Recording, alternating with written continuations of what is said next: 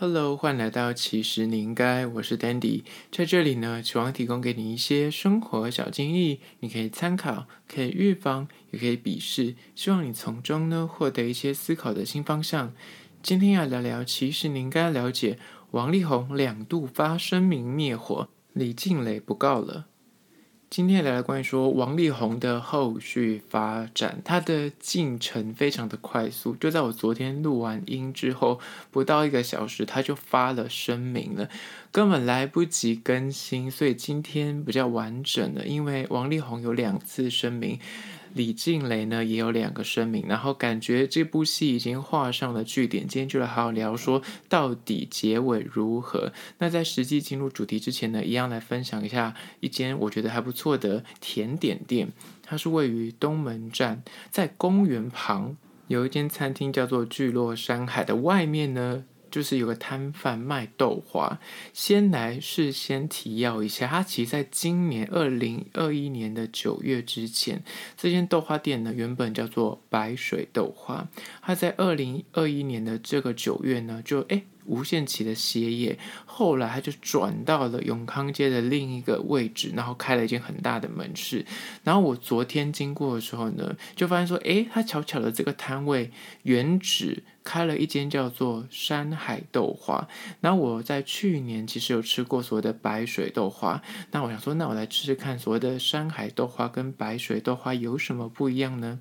两间我都吃了，我只能说白水豆花还是乐胜。那介绍一下白水豆花，应该很多人知道，因为它好像是蛮有名的一个豆花店，是从礁溪挥军北上，在台北的永康街开的分店。它非常聪明巧妙的开在永康公园附近，然后旁边呢，因为是公园嘛，所以它其实摊贩那边的位置只有六个位置。我说原址就是原本在那个公园旁的那个小摊贩是只有六个位置，你。只能够就是那排队吃，但是因为他在公园旁，所以你是可以直接拿着他的碗跟他的木盒子，直接走到公园那边去外面就是用餐。所以他打破了内用的局限，就是座位数就是再少也没有关系，反正你可以走到对面的公园去坐，就非常的近。吃完再把碗跟那个木盒子还给店家就可以了。那我这一次去吃的时候，其实我经过是有看到白水豆花，因为大排长龙，就他现在新开那个店面很大一间，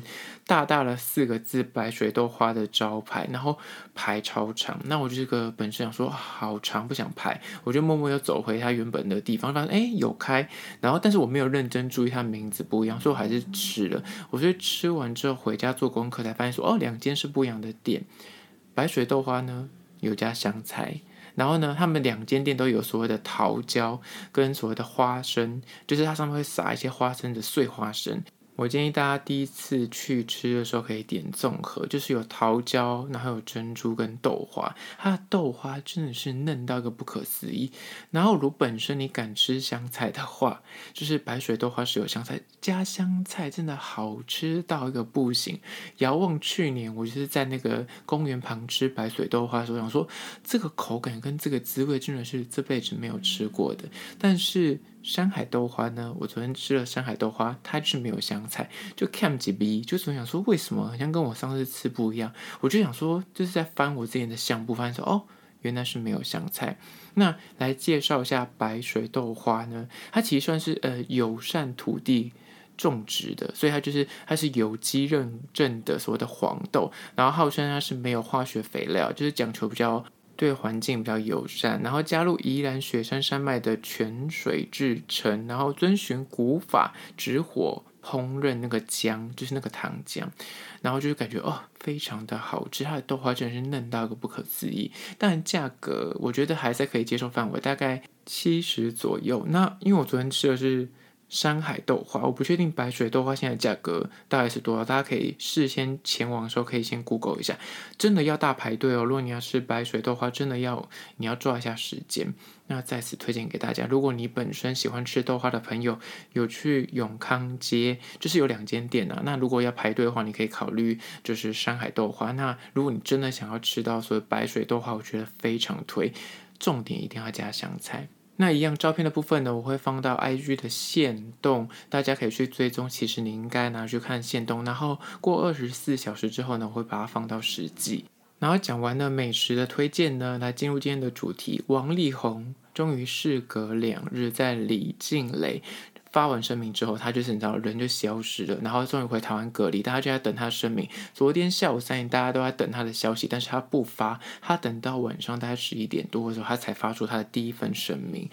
第一份声明之前呢，先来衔接昨天的新闻。昨天大家都说，哎，李静蕾要去睡了，但其实李静蕾没有睡。他后来还回了优米的一个讯息，因为他就说优米的的那个截图里面就讲到说，王先生跟他是交往的状态。那是李静蕾就说，王先生当初跟他坦白，的确有跟李小姐有感情上的一些纠葛，但是。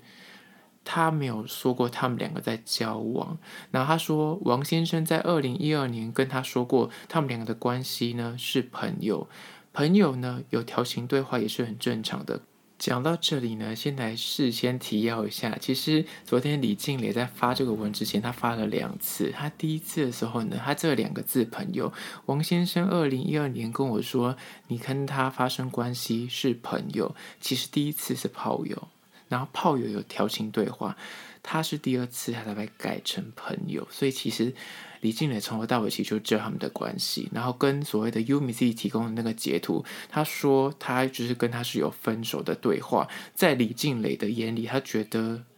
就是。王先生从头到尾都跟我说，你们两个是批友的关系，并不是如你所想象，可能是所谓的正式情侣。然后说这段对话，跟你看你的截图，自己本身看，我本身看，我也觉得说，感觉是优米自己有点就误判形势。就文字上来看，一个会跟你说他最近认识了一个新对象，然后你也表示祝福，感觉不是像一个分手的宣言，感觉是。就是皮友是在告诉他说：“哎，我已经有对象了。”然后接下来就是我们要保持点距离，感觉有点像是这样子。然后后来李静蕾也有阐述说，他其实在二零一三年的时候，大部分时间都跟王力宏在一起。然后他们那时候已经决定结婚了，也住在一起好几个月。那也正大光明，就是把李静蕾介绍给他的亲朋好友、同事甚至厂商认识。在李静蕾的眼里，他觉得这才是所谓的正式交往。他又回复了优米。那讲完这个回复之后呢，后来。王力宏自己就亲上火线来回应了，他终于发出他的声明了，全台湾都在等这个声明。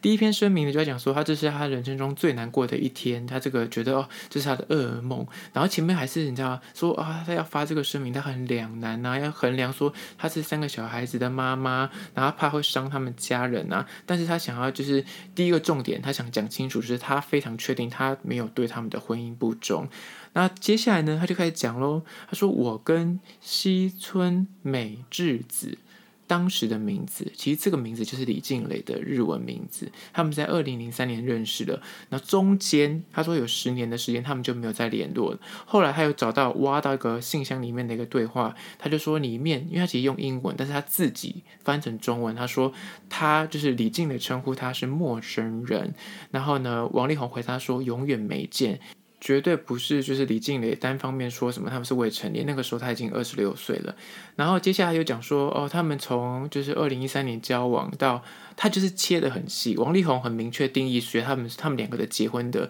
婚姻状况是，就是二零一三年到二零一九年，后来他觉得分居就不算，所以他算的时间是说五年又八个月的时间。重点来了，他说他活在恐惧、勒索跟威胁之下，后来就发现她怀孕了，然后李静蕾很像就是有一点就是威胁加利诱，就是说如果你不跟我结婚，今天不跟我结婚的话，我就会消失，就会让你找不到我。后来呢，呃，王力宏就因故就结。婚了，然后他们也看了所谓的心理医生，在咨询他们的婚姻，看了五个，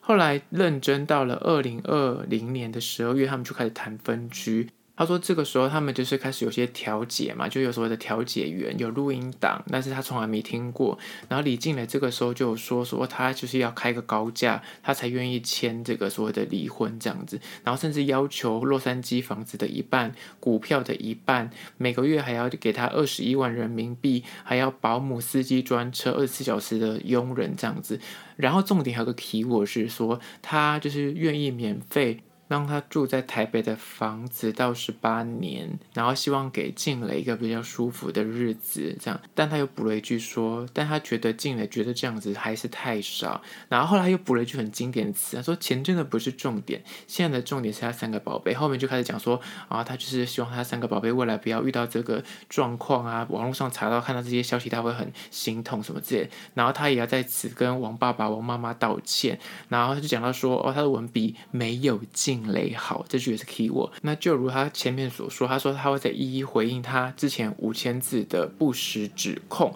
这是王力宏的第一封信。就在王力宏风风火火的向媒体就是发布这个讯息之后呢，李静蕾其实当初在优米的回讯的时候，他就说他累了，他要去睡觉了。结果他根本没睡，他大概一两个小时之后，他就立刻又发文在他的 IG 说，他很遗憾要走到这一步，真的很不堪。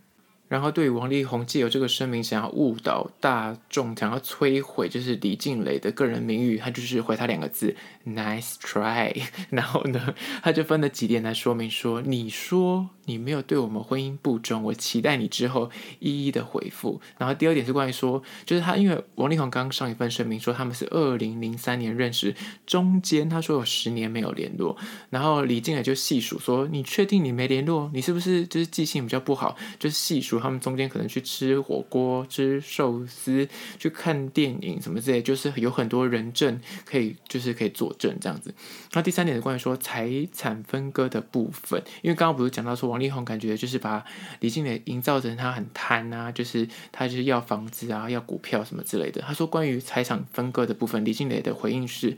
赡养费他一毛都没有要，然后他也出示了洛杉矶房子跟股票，他们其实之前可能是合作伙伴，就是其实那个之前本来就是财产就已经在各自的名下，不是说离婚才在分财产，唯一有谈到所谓费用的部分，就是孩子的生活费跟教育费，其实它的脉络是一致的，就跟在上一篇李静蕾自己发布的一样，就是他只要求这些东西。然后接下来第四点是关于说，王力宏就是讲说他活在所谓的恐惧勒索跟威胁之下。然后呃，李静蕾就回应说，他们其实中间有在看心理医生。他说他李静蕾本身才是就是长期受到所谓的精神虐待跟羞辱，然后被他所谓的情感操控 gaslight。关于这个名词，我之后有机会再做一集跟大家做讨论。然后这个所谓的心理咨询，其实有去判读说，王力宏可能有所谓的性成瘾，就是 sex addiction，跟所谓的自恋型人格。对他来说，他觉得说，就有可能王力宏会借由亲友造谣来诋毁，就是李静蕾的人格，甚至会说他是有精神疾病，就是想要借此来获得比较好的谈判的优势。然后他也是这样小小的提醒王力宏说，如果你把这些录音档提供出来，其实这是违法的，因为这是咨询的过程中，其实算是一个比较私密的安全空间，不应该被拿出来做，就是这样使用。然后他也说啊，今天比较晚了，然后就是待续，因为那时候已经半夜一点半。然后后续他也贴出他们在谈赡养费里面他们的一些文件跟资料，然后也有讲到说他们在咨询的时候。医生对王力宏给的就是建议，说他可能有的情感操控的现象啊，有点自恋人格啊，就是有点想要把他的老婆想得很坏啊，就是把他推到一个比较不好的情况去。那这是关于说李金磊对于王力宏的声明的一个小回复。那他其实后续有讲说他会再再补充。那果然。一点半的时候，他讲完第一个回复之后，李静蕾早上起床之后呢，他又发了第二则帖文，就讲说，就像是他之前就是跟心理师说到，他是典型的就是情绪操控，会试图用一些夸大不实、让人家误解的指控来模糊焦点，然后让对方被你激怒，然后因此就是把他把你形造成说，哦，你会情绪失控哦，你就是然后让你就是身心俱疲，没有时间跟他讨论，然后让。全部的人都忘记原本要讨论的重点，然后他就说：“那其实那就回归到这次要讨论，他就分了几点来想要问王力宏给一个回复。他说，目前就是在网络上现在纷纷扰扰的招妓的行为。”李静蕾明确的指出说，在韩国的王湾妹啊、美国的酒店啊、马来西亚的招妓，这些都是已经有新闻出来，所以他就说你承不承认？那第二点是关于说，请问你在婚前是不是有跟很多不同的朋友夸虎，就是其实批友，就是有约炮的行为？那是不是在二零一二年跟二零一三年，在就是跟李静蕾在就是认识的同时，他其实有一个女朋友的，他承不承认？然后第三点是关于说，他就是把。李静来当成生育机器，长期羞辱他、霸凌他、冷暴力，甚至还发声明告诉大家说他自己才是那个被威胁的人。但是你为什么在这个情况之下，你还可以跟李静来生二胎、三胎？你这是你的做人标准吗？然后第四个问题是说。请问你有缺席小朋友的照顾跟他的重要的节日吗？你在那个声明中口口声声说你想要见小朋友，但是你实际上你的作为如何？然后李静蕾也分享说，他其实家里有那种可以远端遥控的机器人，可以就是视讯机器人，可以现实看就是小朋友的状况，而且他自己也备受压力，因为他就是会到处跑来跑去嘛，所以那个机器人也会跟着跑，所以有可能就会看到一些不该看的事情。他觉得他自己这样子就 mental abuse，就是精神上会觉得有被虐待的感觉。他这个是不是他承认这是属实的？然后第五点是关于说他信中选择此刻发生是唯一。一个方法可以跟静蕾说到话的请求，李静蕾就直接截图说，他昨天在三点之前就发了五通电话给他，但是他不接，哪里何来就是你无法联系到我，只能够用回应声明来跟我联系，我打给你自己不接的，就直接这样问他。然后后面也讲到说，关于说，哎、为什么呃当初她怀孕的时候，女方怀孕的时候被他讲成说很像是要逼婚的感觉？他说当初你是三十七岁，你不是十三岁。哪一次我对你有什么拳打脚踢？你对你自己的行为要负责，就是决定权在你自己身上。你如果不愿意跟我结婚，没有人可以逼你做这件事情。然后后续又讲到所谓的智商的部分，就是调解员，就是他刚王力宏事先那个声明有讲到调解员，就是站在他立场讲说什么女方可能有怎么样怎么怎样的状况。然后他说调解员那个李静蕾打电话去问过了，他说没有所谓的录音档，而且呢。也不像是王力宏所说，就是李静蕾一直在威胁他。反过来是王力宏威胁他说，如果不离婚的话，就是他呢，他会去单方面告上法庭诉请离婚。然后李静蕾那时候就跟他讲说，你要把他闹得那么难看，就是最后面一定会影响你事业。然后他就夸胡了一句。我是不是预言家来说，此刻他们两个这样的情境？然后关于说他在那个王力宏第一份声明里面讲到叫他叫做李静蕾西春美智子，他说这一点就完全坐实了，你就是一个没有修养。人品很低劣的一个人，因为后续媒体也在挖说，为什么莫名其妙王力宏之前的发文叫他老婆都叫静蕾，怎么会突然叫一个诶西村美智子？很多人还去查说他是谁哦，其实就是哦，原来就是李静蕾。然后李静蕾自己解释说，他日本的名字是小时候用过，后来就决定不用了，因为他觉得他是单亲，然后他父亲离开了他的家里有不好的回忆，王力宏都知道，但是他选择用这个东西来攻击李静蕾，故意这样讲，而且低劣的手法呢。就是中国的网友也说，他是故意想要挑起那个人啊，就是中日之间的那个仇恨，让就是中国网友因为就哦，原来你老婆是日本人哦，然后去站在王力宏那边，然后最后李静蕾也讲说，他希望他可以诚实的面对自己。不要再尝试以混淆视听的方法，想要去全身而退，然后去真诚的去去回应这样子，然后就不然他就会揭露更多的私事来佐证。他感觉他自己都快变成作家了，就希望这件事情可以赶快落幕。然后后续他也提供了那个截图，关于说他打给王力宏，王力宏不接的，就是截图。后来终于终于今天，王力宏就又发表了第二份声明。那在讲第二份声明之前，来讲一下第一份声明出来之后就炸。国了，所有的人都在挑剔王力宏到底文字有多薄弱。先是从说他活在恐惧勒索跟威胁之下这句话，大家想说。扣掉后面的分居，你跟他就是真的是结婚状况五年多好了，你跟他连生了三个，你说你有恐惧，跟一个恐惧的女人，你有办法生小孩？就大家就对这件事情非常的质疑。然后他文中引用了非常多的就是所谓的错字，就是面对打成面和面的面，孩子打成孩跟。纸张的纸，庸人打成就是庸人自扰的庸人，就是很多的错字。然后呢，他文章里面也讲到说钱不是重点，但是他整个第二篇宣言也是在讲钱，他第一篇宣言也是在就是在暗指说李静蕾其实就是赡养费要很高。然后他对于所有的约炮啊、招妓都没有直接的回应跟解释，而且在他的第一份声明里面也讲到说英文的翻译，他明明就是个美籍。的人，他英文应该好的不得了，但是他就故意把他跟李静蕾以前书信往来，就是 “Hello Stranger” 翻成所谓的陌生人。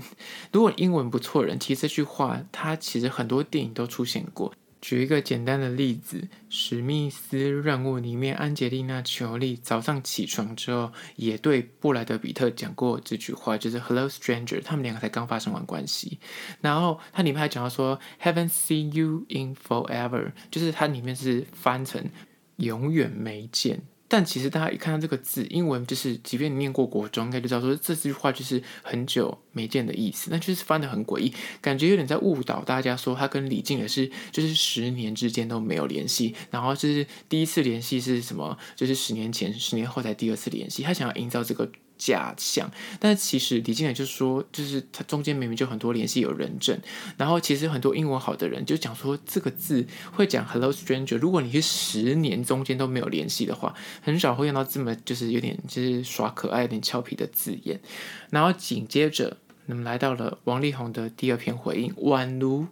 是另外一个人写的，宛如。他人格有极大的变化，左思右想，男人应该要承担起所有的责任，所以他就是不想要再辩解了。他觉得没有经营好那个他的婚姻关系，造成所有人的困扰，然后他觉得这样很不 OK，是他都都是他的错，就是讲说都是我的错，全部揽下来这样子，然后再次跟他爸爸妈妈进来跟孩子们郑重的道歉。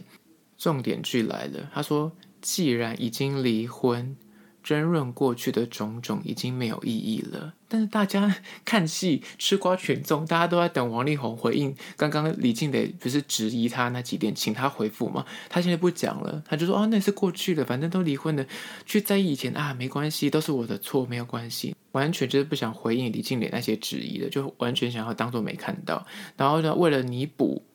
这次的风波。他就说：“呃，静蕾，我们接下来还要共同抚养这三个小孩子。你们住的房子会过户到你名下。他即便到如此，还是在很纠结那个钱跟赡养费这件事情。因为他第一封就是李静蕾，其实有提供说，王力宏就是写了一个讯息给他说，如果他现在此刻对媒体就是宣告说他是精神状况不是很好，他是太生气，他才胡言乱语的话，他就把房子送给他。”他第一封就已经截图，然后告诉大家说：“你看，王力宏现在用房子来跟我交换，要叫我装疯卖傻。”那现在第二封讯息又直接告诉他说：“好，我先把房子给你，那我们就息事宁人。”想要营造一个李静的其实就是要钱要房子，所以他现在给他，那就可以事情就可以了结了。然后呢，最后他又讲说他会承担所有的费用啊，是他处理不当，再次跟大家道歉。其实说实在的，王力宏如果在第一时间。他就发现在第二篇声明的话，其实不会有后续什么优米，然后纷纷扰扰，或是你知道，就是血流成河的问题，就是他自己，就是他父亲自己跳出来那提油救火，然后他自己又写了那篇充满敌意跟恶意的回应，导致李静蕾发飙，才又丢出很多很明确的资料跟佐证。那其实后续，我觉得现在应该到目前为止，王力宏应该已经止血成功了，因为后续苹果日报就打电话给李静蕾，问他说：“那前几天你说他三点不回应，你要去提告他亡父跟王力宏，你现在还要提告吗？”李静蕾就说他不告了，所以大家目前应该是这一个告个段落了，不会再有额外的节外生枝。目前看起来，除非又有人爆气，就是又讲出什么话，才有可能就是引起轩然大波，又就烧一波。目前觉得，呃，还有个盲点，就大家就还在追说那个人妻到底是谁。那关于 Yumi 的那个部分，就还是个那问号。那我觉得。这个婚变走到如今，我觉得王力宏也道歉，然后李静的感觉应该也是接受了，所以应该也没什么好再继续的去追究下去。当然了，人妻跟那个 Yumi 的状况，就是看后续的发展，应该还会有一些线索会慢慢的透露出来。但是我觉得这个事件呢，我明天会再跟大家分享我的看法。但今天就是大抵把这个事件有个完结。如果你没有在 follow 懒人包的话，你听完这三集，今天是第三集，前面还有两集，就是细数从头。如果你这三集听完之后，你应该就会有很明确的时间线跟他们两个的声明的对照，希望提供给你做参考。我相信各个娱乐线的小编此刻应该非常的开心，想说他终于给出一个止血的答案了，不用再熬夜等消息了。那目前为止，这李静莲没有在做任何的声明回应，我觉得他有可能会再发一个就是很完整的谢谢大家的回应，有可能啊，但是我不知道。那大家就继续看下去，我觉得应该是差不多就到此结束了。然后明天我会发一个关于说王力宏就是整个事件，大家可以从中学到什么是比较个人的观点，那大家可以期待一下。那对今天这一集你有任何意见跟看法呢？不管你此刻收听的是哪个平台，快去按赞订阅。然后如果有任何的合作邀约呢，都在资讯栏位有信箱可以写信给我。如果你是用 Apple Podcast 呢，欢迎去留下五星的评价，写下你的意见，我都去看哦。好啦，就是今天的，其实你应该下次见喽。